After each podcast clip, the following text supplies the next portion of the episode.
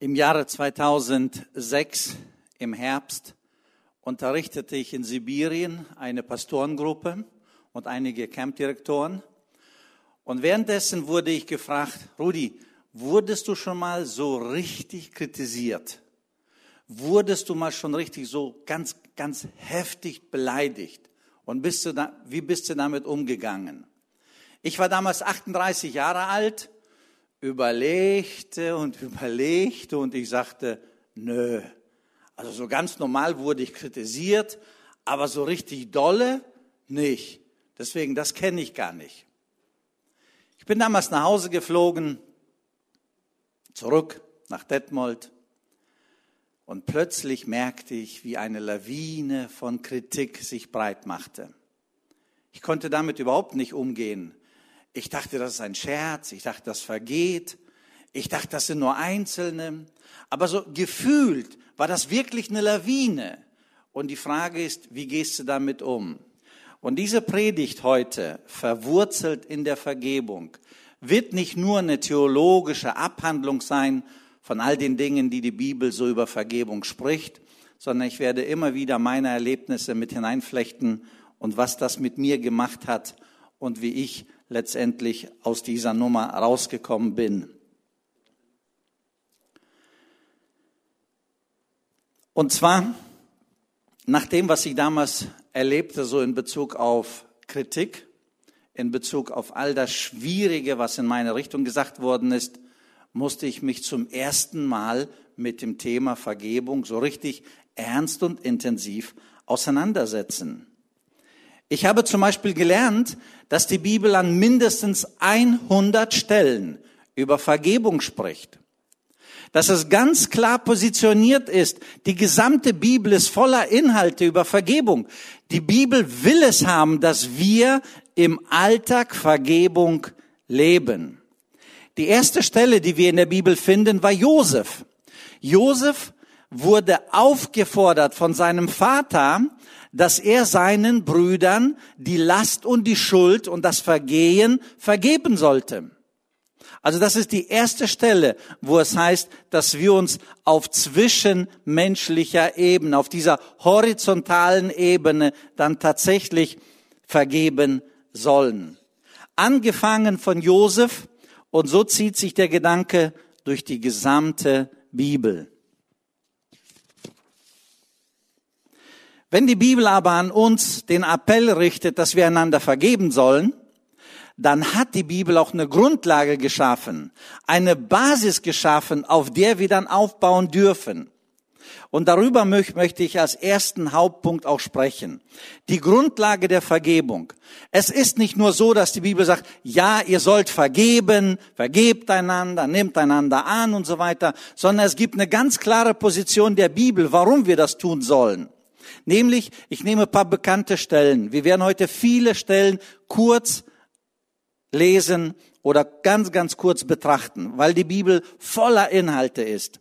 Und zwar, da geht es einmal um die Stelle, so sehr hat Gott die Welt geliebt, Johannes 3, Vers 16, dass er seinen Sohn dahin gab, auf das alle, die an ihn glauben, nicht verloren gehen, sondern das ewige Leben haben. Das kennen wir, diese Aussage. Die lernt man in der Kinderstunde. Dann gibt es eine nächste Aussage, Johannes 1, Vers 12. Wie viele ihn aber aufnahmen, denen gab er Macht, Gottes Kinder zu werden. Eine ganz klare Position. Menschen, die Gott annahmen, die wurden Gottes Kinder. Und Galater sagt, wer Gottes Kind wird, der hat den Heiligen Geist empfangen und somit erlebt er eine Wiedergeburt. Und diese Wiedergeburt ist ein Zeichen, dass wir versöhnt und vergeben sind. Am Kreuz auf Golgatha lesen wir in Lukas 23, hat Jesus gesagt, Vater, vergib ihnen, den Menschen, die Jesus gekreuzigt haben, denn sie wissen nicht, was sie tun. Also Vergebung, vergeben ist das Wesen Gottes, das Wesen Jesu. Epheser 1, Vers 7, in ihm haben wir die Vergebung der Sünden. Und eine ganz interessante Aussage aus 1. Johannes 1, Vers 9. Wenn wir unsere Sünden bekennen, so ist er treu und gerecht und er vergibt uns unsere Schuld. Ist das nicht gut? Wir haben eine Grundlage bekommen, der Vergebung. Eine Position, auf der wir aufbauen dürfen, weil wir vergeben sind, weil wir erlöst sind, weil wir von Gott die Vergebung ausgesprochen bekommen haben. Uns ist wirklich unsere Last, unsere Schuld ist uns genommen. Deswegen hat die Bibel auch ein Recht, ein Appell auszusprechen. Deswegen sollt ihr euch untereinander vergeben. Es ist so wichtig, dass wir das verstehen. Nicht aus uns selbst, irgendwo aus unserer Mitte was zu suchen und versuchen zu vergeben. Das wird nicht immer funktionieren. Vor allem, wenn es schwierig wird. Sondern die Ausgangsposition ist, euch wurde viel vergeben, deswegen sollt ihr auch vergeben. Und jetzt möchte ich über den zweiten Gedanken sprechen, nämlich die Herausforderung der Vergebung. Wenn wir wirklich uns dem Thema stellen, dann werden, werden wir merken, das ist so schwierig.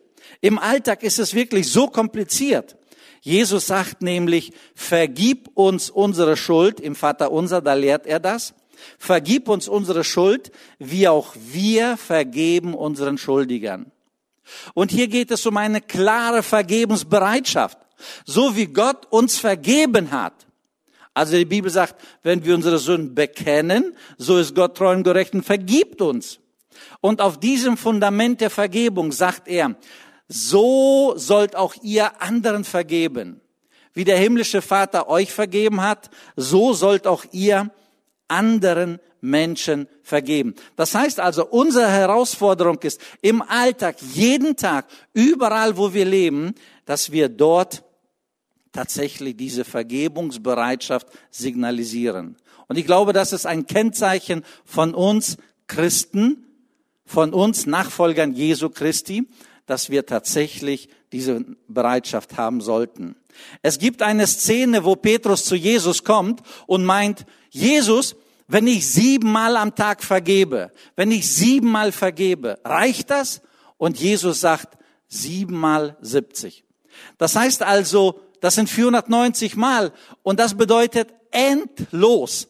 Das heißt also, wenn wir so aneinander rempeln und dass wir miteinander irgendwie Probleme kriegen, dass wir so eine Vergebungsbereitschaft haben und immer loslassen, immer vergeben, nicht schlucken, nicht sammeln, vergeben, loslassen. Diese Bereitschaft fordert Jesus von uns, dass wir es im Alltag hinbekommen. Viermal oder sieben mal 70 sind 490 Mal. Paulus schreibt sehr deutlich an die Epheser, auch an die Kolosser, vergebt einander, vergebt einer dem anderen, wie auch Gott euch vergeben hat. Das ist eine klare Herausforderung. Und wir können jetzt nicht sagen, ich schaffe es nicht, ich krieg das nicht hin. Ehepaare, die sich gestritten haben, die können nicht sagen, ja, aber ich krieg das nicht hin. Oder Arbeitskollegen oder Nachbarn oder Eltern mit Kindern, Schwiegerkindern und so weiter. Es ist nicht richtig, wenn wir sagen, ich pack das nicht. Die Grundlage ist geschafft. Die Grundlage ist gelegt. Jesus am Kreuz auf Golgatha hat unsere Schuld vergeben. Uns ist alles vergeben, weil uns alles vergeben ist. Deswegen dürfen wir es lernen. Deswegen müssen wir es lernen, einander loslassen und vergeben. Kolosser 3, 13, vergebt euch untereinander, wie auch der Herr Jesus euch vergeben hat. Das sind klare Ansagen, das sind klare Appelle an uns, dass wir es im Alltag auch so hinbekommen sollen. Dann geht es noch etwas weiter es wird noch spannender. 1. Petrus 3, Vers 9 sagt, vergeltet nicht Böses mit Bösem, noch Scheltwort mit Scheltwort, sondern segnet vielmehr, weil ihr dazu berufen seid, dass ihr Segen ererbt. Also, wenn wir beleidigt werden, wenn wir enttäuscht werden, wenn wir angefahren werden, wenn wir irgendwo ernst angerempelt worden sind, dann heißt es, segne, lass los. Das ist eine echt schwierige Herausforderung, aber das ist die Bibel. Wenn wir weiter nochmal eine Stelle nehmen, Lukas 6, da heißt es, liebet eure Feinde, tut wohl denen, die euch hassen, segnet die, die euch verfluchen und bittet für die, die euch beleidigen. Das heißt also, wir könnten jetzt noch viele, viele ähnliche Passagen lesen. Die Bibel ist voller Inhalte. Euch wurde die Schuld vergeben, also lernt es im Alltag einander zu vergeben. Und das ist nicht leicht, das werden wir gleich sehen und hören. Aber das ist ganz wichtig. Lernt im Alltag den anderen loszulassen, den anderen zu vergeben, den anderen tatsächlich freizulassen. Was ist Vergebung? Also wenn wir vom Griechischen uns Vergebung anschauen, dann könnten wir sagen, Vergebung hat so eine Bedeutung wie wegschicken, das Problem, nicht den Menschen, dann verlassen, dann gehen lassen und loslassen. Das heißt also, wenn wir mit einem Menschen Probleme haben, Konflikte haben, Spannungen haben, wenn wir da nicht klarkommen, dann meint das griechische Wort, lass ihn los. Denn wenn du gegen ihn sauer bist, dann hältst du ihn. Wenn du gegen ihn eine Faust hältst, dann hältst du ihn. Dann hat er in dir ein Pfeil oder in dich ein Pfeil hineingeschossen und der Pfeil steckt, steckt und du arbeitest mit dem. Und die Bibel sagt, lass los, lass los, damit der Pfeil, damit die Worte keine Wirkung in dir haben. Oder vom Griechischen, äh, vom Hebräischen besser gesagt, wäre so eine Bedeutung wie aufheben, abwischen und bedecken. Ist das nicht schön? Wegwischen, abwischen, bedecken. Wir sollen nicht damit leben. Wir sollen nicht mit diesem Gefühl leben. Wir sollen nicht mit dieser Situation leben, sondern wir sollen frei sein. Das ist der Gedanke. Deswegen loslassen, gehen lassen und segnen. Das ist tatsächlich kompliziert im Leben. Das ist sehr einfach, wenn man äh, bei einem schönen Wetter miteinander spazieren geht und alles wunderbar. Aber wenn es dann ein bisschen knistert, wenn es eng wird, wenn Probleme kommen, dann das zu leben, segnen, beten, bitten, dann äh, Gutes tun, das ist sehr, sehr kompliziert. Ich komme zurück zu meiner Geschichte. In meiner Geschichte war das so, dass ich zum ersten Mal im Leben so kritisiert wurde, dass es etwas mit mir gemacht hat. Bis dahin die gesamte Kritik, die war so ein bisschen vom Kopf her, ja, ja, nein, nein, bisschen rechts, bisschen links und das Leben ging weiter. Ich bin nie hängen geblieben. Es ging mir immer, trotz Kritik, gut. Aber hier merkte ich, das macht was mit mir. Diese Aussagen, diese Kritik, diese Angriffe, diese Verleumdungen zum Teil, das macht was mit mir. Also habe ich dann ganz praktisch überlegt und habe gesagt, gut, für einiges, das ich wirklich getan habe, gesagt habe, gemacht habe, entschieden habe, möchte ich mich entschuldigen. Und so habe ich mich entschuldigt. Bei einigen war das dann gut, die Sache ist gelaufen, aber es gab einige Menschen, da war das nicht gut. Die haben nicht direkt zu mir, aber die haben noch dort gegen mich geredet und dort und dort und dort. Und ich konnte es gar nicht fassen, aber ich hörte es und ich spürte es und ich fühlte es. Und dann habe ich gesagt, lieber Gott, was soll ich machen? Äh, ich habe mich entschuldigt, ähm, die anderen lassen nicht los, äh, die reden da noch Dinge, die nicht gut sind und das tut mir weh. Und dann habe ich kurzerhand entschieden, ich bin der Geistliche. Ich habe mich entschieden, habe alles richtig gemacht und die sind die Blöden die Ungeistlichen, die Falschen. Klare Entscheidung, klare Position und so habe ich weitergemacht. Ungefähr paar Monate später, das waren fünf, sechs Monate später, merkte ich, dass mein geistliches Empfinden wie so eine Hornhaut bekam. Ich merkte, dass die Beziehung zu Gott, die ich immer spürte und wahrnahm und lebte, sie war dynamisch, sie war gesund. Ich merkte, wie sie plötzlich erkaltet, ich merkte, wie es langweilig wird, das Geistliche. Ich merkte, wie ich keine Lust bekam und ich merkte, dass irgendwas nicht stimmte. Und dann habe ich nachgedacht, was stimmt da nicht? Ich, ich lebte mit Gott immer so in einer guten Beziehung und jetzt wird das irgendwie alles. Und ich überlegte, reflektierte, ich betete und dann öffnete Gott mir die Augen und sagte, Rudi, weißt du noch damals? Damals hast du gesagt, du bist der Geistliche, du bist der tolle Typ und die sind die Spinner. Und die sind einfach die Blöden, die sind die Falschen. Und an dieser Kreuzung hast du eine falsche Entscheidung getroffen. Du hättest damals loslassen, vergeben, segnen sollen. Und was du gemacht hast, du hast dich gegen sie positioniert und du hast dich sozusagen in eine Situation hinein manövriert, die dich bitter gemacht hat, die dich kalt gemacht hat, die eine Hornhaut äh, in dir hat wachsen lassen und die wurden einige Sachen egal. Und das ist falsch. Als ich das verstand, da habe ich gesagt, ja, was soll ich, was soll ich jetzt machen? Und dann nahm ich dann die Bibel und einige Themen und äh, über Vergebung und habe dann wirklich mir Themen reingezogen über Vergebung. Ich habe die Bibel gelesen und ich habe mich geistlich gestärkt. Und als ich stark genug war, bin ich dann in mein Schlafzimmer, habe mich vors Bett gekniet und gesagt, lieber Gott, diesen Menschen, ich habe paar Personen namentlich genannt und ich sagte, lieber Gott, diesen Menschen vergebe ich. Ich vergebe mit meinen Worten, ich vergebe mit meinen Gefühlen, ich vergebe mit meinen Taten, ich vergebe mit allem, was man so vergeben kann. Gedanken, Worte, Gefühle. Und nachdem ich von diesem Gebet aufstand, war ich frei. Das heißt nicht, dass die Menschen aufgehört haben, gegen mich Gutes oder Schlechtes zu reden, aber ich war frei und ich konnte weiterleben. Das Leben ging definitiv weiter und ich war zu diesem Thema erstmal frei und geheilt. Und ich möchte, ich werde nachher noch ein bisschen weiter erzählen, aber was mir ganz wichtig ist, wenn wir diesen Appell vergebt einander im Alltag leben wollen, dann ist es ganz wichtig, dass wir die Schritte, über die ich jetzt sprechen möchte, auch wirklich verstehen und einhalten. Erster Schritt, studiere die Bibel. Man kann sich natürlich mit Büchern auseinandersetzen. Man kann natürlich Freunde befragen. Was mal auf, der hat mich so beleidigt. Soll ich vergeben oder soll ich äh, grollen ihm gegenüber? Darf ich beleidigt sein oder nicht? Menschen werden alles Mögliche sagen.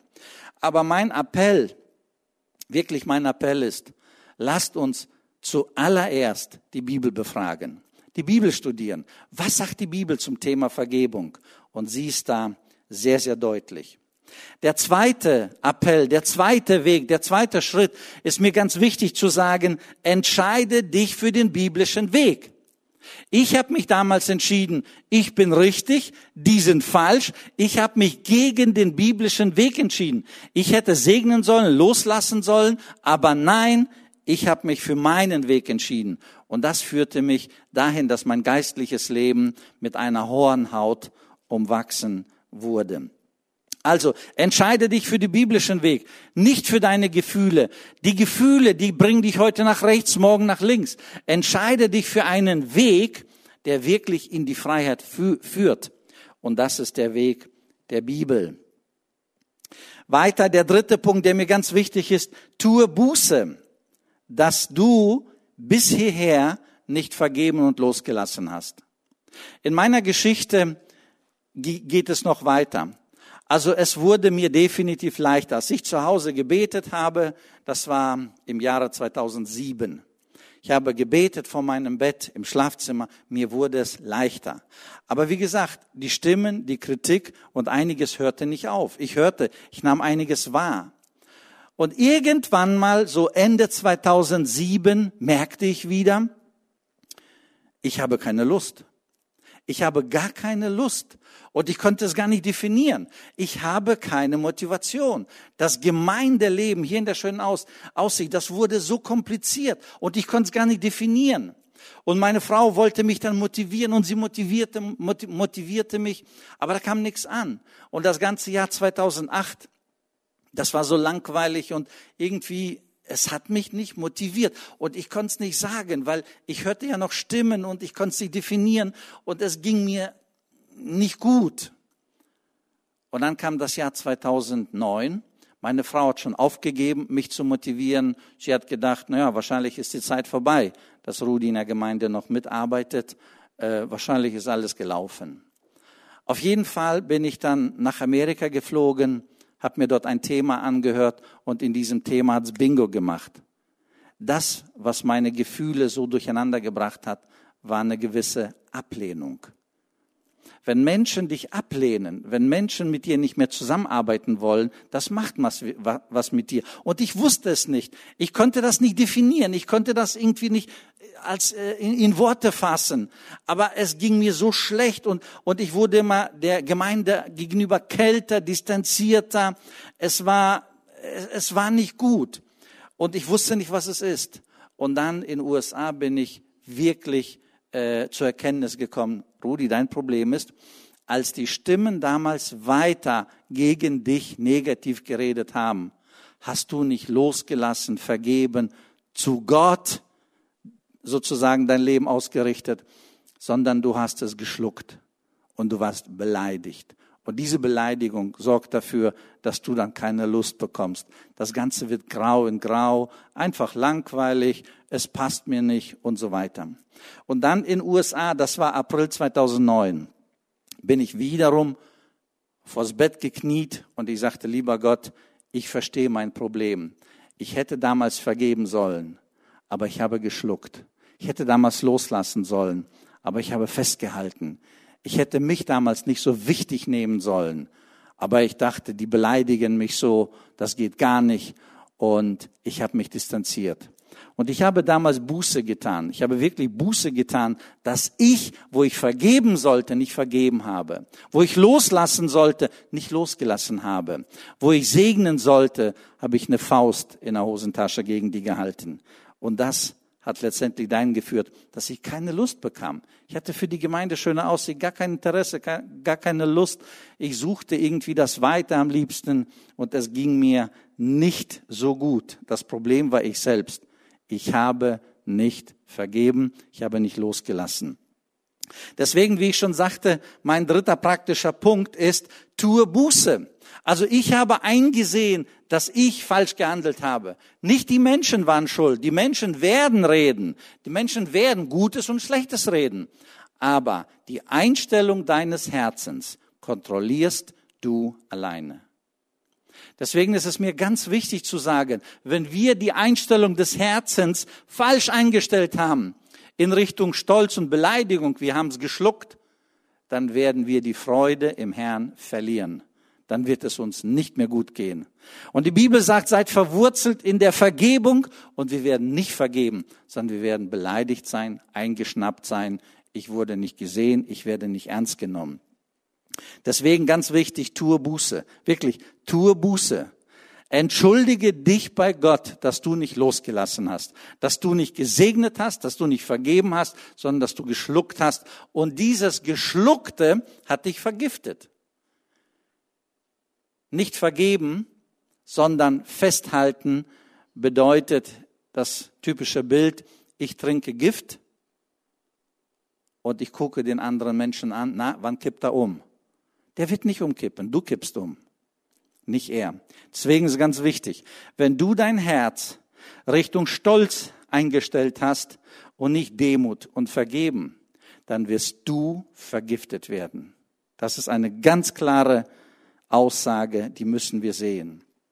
Ein vierter Punkt, wenn wir dann wirklich vergeben wollen, dann ist es ganz, ganz wichtig, gestehe deinen Schmerz ein.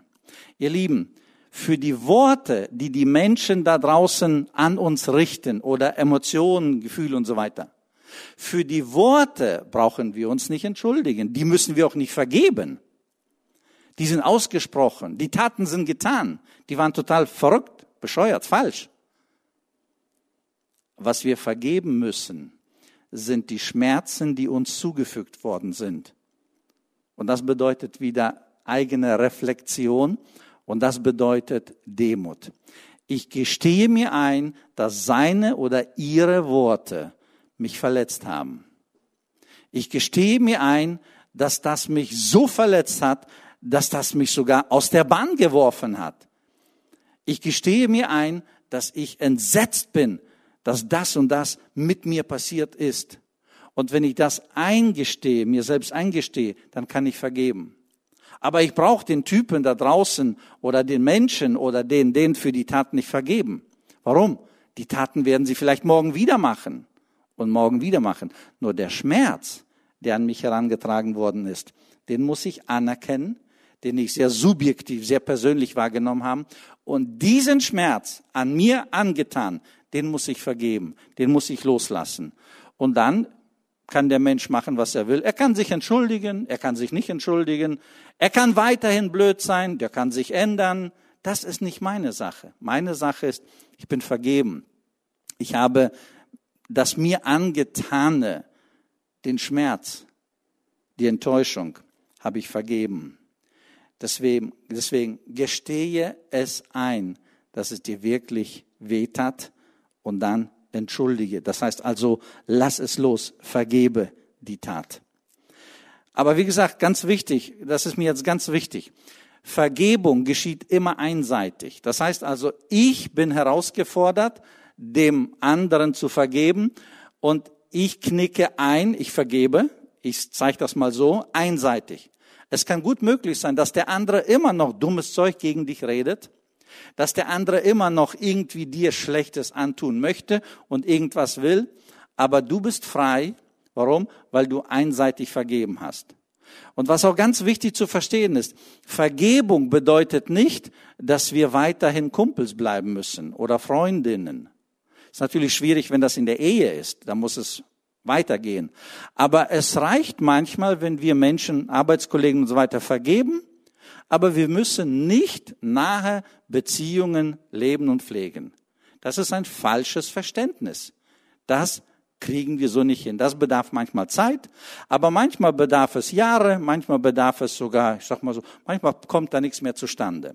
Was nicht dramatisch ist. Ich bin frei und der andere Mensch muss für seine Freiheit sorgen und sie dann auch nutzen. Also, der vierte Punkt habe ich gesagt, gestehe den Schmerz ein. Der fünfte, sprich vor Gott die Vergebung aus. Also so wie ich in meiner Geschichte erzählte, ich bin dann die Knie, äh, auf die Knie gegangen, habe gesagt, lieber Gott, ich vergebe dem Bruder oder der Schwester, also den Menschen, ich vergebe mit Gedanken, ich vergebe mit Worten, ich vergebe mit Gefühlen und ich vergebe mit Taten.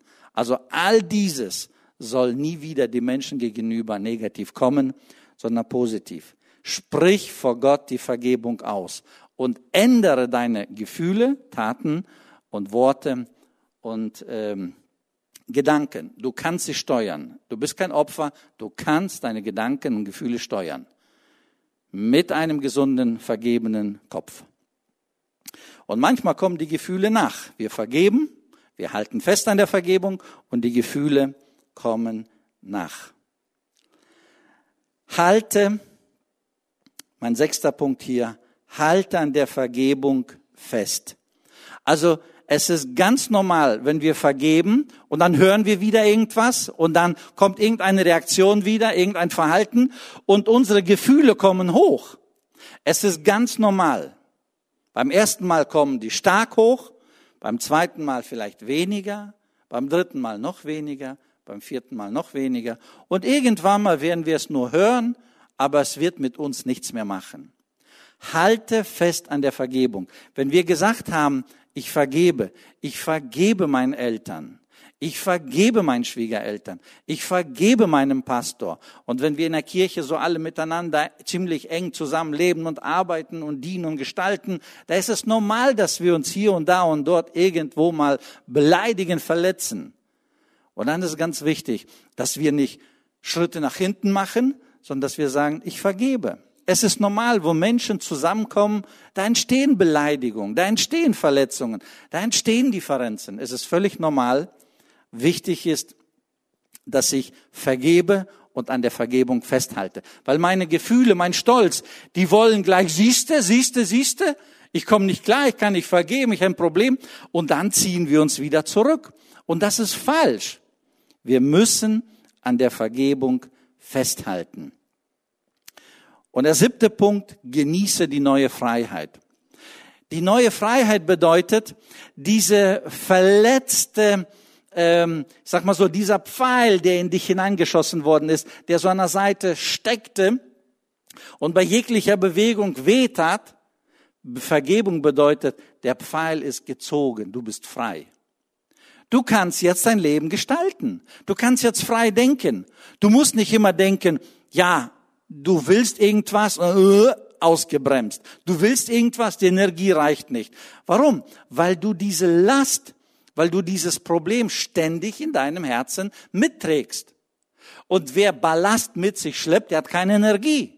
Der ist sehr, sehr kurzlebig. Ich will was, mach drei Schritte, äh, die Puste ist aus. Warum?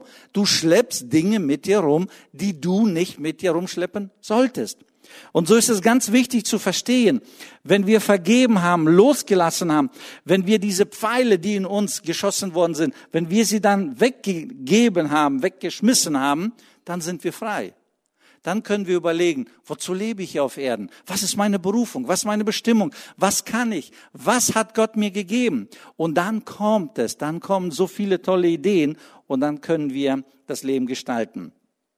Also bis hierher Ganz wichtig zu verstehen, bis hierher, so würde ich Vergebung definieren. Ne? Bis hierher. So, einseitig, ne? zwei haben Probleme, einseitig vergeben. Das ist Vergebung. Vergebung setzt nicht voraus, dass der andere sich entschuldigt. Vergebung setzt nicht voraus, dass wir Dinge klären. Vergebung setzt nicht voraus, dass Dinge heilen. Vergebung setzt nur mein eigenes Herz und die Bereitschaft voraus. Ich will vergeben. Was der andere macht, können wir nicht steuern. Vielleicht wirst du weiterhin beleidigt werden. Vielleicht kommen weiterhin Kommentare. Vielleicht wirst du weiterhin was hören. Aber du hast vergeben und du lebst jetzt damit so. Jetzt kommt die nächste Stufe und das ist Versöhnung. Ihr Lieben, Versöhnung kann nie einseitig kommen. Die Bibel ist sehr, sehr deutlich, wenn sie spricht, Mann und Frau sollen sich versöhnen. Da steht dann nicht, vergebt euch so ungefähr einander, wenn da Probleme sind, versöhnt euch. Was ist Versöhnung? Versöhnung setzt immer von beiden Menschen die Erkenntnis voraus. Es gibt keine Versöhnung, die einseitig kommt. Versöhnung kommt immer beidseitig. Das heißt also, wir einigen uns. Wir sind zerstritten. Was ist das Problem? Das Problem ist, du hast bei mir 100 Euro geklaut. Nur als Beispiel. Und dann sprechen wir, was machen wir jetzt mit diesem 100? Was machen wir mit den 100 Euro? Und dann sagt er, du, ich kann die 100 nicht geben, aber 50 kann ich dir geben. Okay, 50. Dann ist das Problem mit den 100 Dollar oder Euro äh, erledigt. Erledigt. Das Ergebnis ist, beide haben sich geeinigt, entschuldigt und geeinigt, 50, 50 ist gut. Dann, du hast mich damals so verletzt, du warst mit denen zusammen, du hast das getan, du hast öffentlich mich verletzt, du hast das gemacht, boah, eine ganze Palette. Und dann sagt der andere, du, ich, ich kann das nicht wieder gut machen. Ich kann das wirklich nur wieder gut machen, indem ich mich ehrlich entschuldige. Und der andere sagt, okay, zu diesem Thema, du hast dich entschuldigt, ich nehme sie an. Und jetzt sind wir versöhnt. Das Problem mit dem Geld ist geklärt. 50-50. Das Problem mit dem Verletztsein ist geklärt. Beide haben es eingesehen, entschuldigt, angenommen. Und jetzt ist das, was dazwischen stand, ausgeräumt. Und dieses ausgeräumt sein, das, was dazwischen stand, das ist Versöhnung.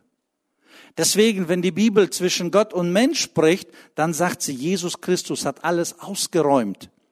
Alles, was zwischen Mensch und Gott stand, wurde durch Jesus ausgeräumt, weggenommen, vergeben. Und wir sind versöhnt. Wir sind nicht nur vergeben, wir sind eine Stufe weiter, versöhnt. Und wenn Ehepaare, wenn Menschen in der Sippe, in der Familie, wenn die nur vergeben, das ist gut, aber das ist zu wenig. Ich würde appellieren, geht weiter. Geht weiter, versöhnt euch. Und wahre Versöhnung schafft Frieden. Frieden erstmal in sich selbst. Du bist entspannt. Du bist mit dir selbst versöhnt. Schafft Frieden in dir selbst. Frieden wird auch untereinander geschaffen. Wenn wir versöhnt sind, dann erleben wir Frieden untereinander.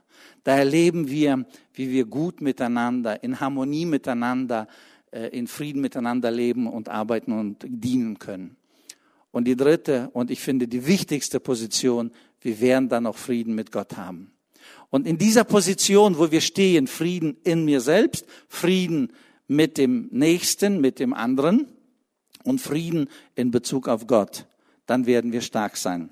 Und mir ist es ganz wichtig, dass wir bei diesem Thema nicht irgendwo stehen bleiben und sagen, ja, ja, aber ich sehe das so, ich sehe das so. Nein, der biblische Weg der Vergebung führt immer zu Freiheit. Jesus sagt, ich bin gekommen, damit ich die Menschheit frei mache. Und wen der Sohn frei macht, Johannes 8, 36, wen der Sohn frei macht, der ist wirklich frei. Wenn wir vergeben, dann sind wir wirklich frei. Das müssen wir wissen. Denn wenn wir nicht vergeben, das kann schwierige Folgen haben. Ich möchte ein paar Gedanken in Bezug auf Frucht der Vergebung sprechen. Und zwar, der erste Gedanke ist, wenn wir vergeben, dann werden wir von der Handbremse gelöst. Und zwar nicht nur äh, einfach allgemein eine Handbremse, sondern es ist dann eine emotionale und kreative Handbremse. Emotional sind wir irgendwie eingeengt. Wenn wir nicht vergeben, wir sind eingeengt. Und wenn wir vergeben, dann werden wir von der Handbremse losgelassen und wir werden wieder kreativ sein können und die Emotionen gehen wieder frei in alle Richtungen. Der zweite Gedanke, Frucht der Vergebung ist, Vergebung setzt neue Energie frei. Das ist mir ganz wichtig zu sagen. Wenn jemand vergeben hat und frei lebt, der bekommt Energie, der bekommt Lust, der hat Zeit, der will dienen, der will machen, der will gestalten. Wenn jemand nicht vergeben hat, der sitzt auf der Handbremse und er hat keine Lust. Er hat keine Motivation, er hat keine Langzeitenergie und so weiter. Dritter Punkt, Vergebung. Vergebung macht echte Gemeinschaft und Beziehung möglich. Das heißt also, wenn ich vergebe, wenn ich loslasse, wenn ich segne, dann kann ich wieder mit Menschen Gemeinschaft haben. Denn wer nicht vergeben hat, der ist so ein bisschen traumatisiert. Und in jeder Gemeinschaft machen traumatisierte Menschen Folgendes. Sie verletzen den anderen, weil sie komisch sind. Sie verletzen den anderen. Und wenn wir vergeben sind, wenn wir losgelassen haben, wenn wir frei sind, dann können wir echte Gemeinschaft leben, dann können wir Beziehungen leben, dann können wir frei sein. Der vierte und der wichtigste Punkt, Vergebung setzt dich frei. Es gibt aus meiner Sicht der Dinge nur einen wichtigen Punkt, warum wir vergeben sollen, damit wir frei sind damit wir im Denken frei sind, damit wir im Fühlen frei sind, damit wir im Unternehmerischen frei sind, damit wir im Kreativen frei sind. Dazu hat Gott uns geschaffen. Die Bibel sagt, zur Freiheit seid ihr berufen. Und deswegen sollen wir uns nicht alles Mögliche in unser Herz packen, das uns ausbremst. Also, abschließen möchte ich mit Johannes 8, 36, wenn der Sohn frei macht, der ist wirklich frei. Und ein freier Mensch kann frei denken, kreativ sein, Dinge entwickeln, Dinge neu gestalten. Er wird Energie haben, er wird Elan haben, er wird Lust haben, er wird glücklich sein können. Und das ist der Punkt, warum die Bibel so viel von Vergebung spricht, damit wir frei sind. Frei in der Beziehung zu Gott und frei in der Beziehung zueinander. Gott segne uns dabei, indem wir das tatsächlich leben. Und ich möchte ein Lied nochmal ansagen. Ina und äh, die Mannschaft werden das gleich singen. Da geht es nämlich, komm heute zum Vater. Er steht mit offenen Armen da. Er schenkt dir Vergebung durch das, was Jesus für dich tat. Mit diesem Lied möchten wir dann auch in Richtung Abschluss des Gottesdienstes gehen.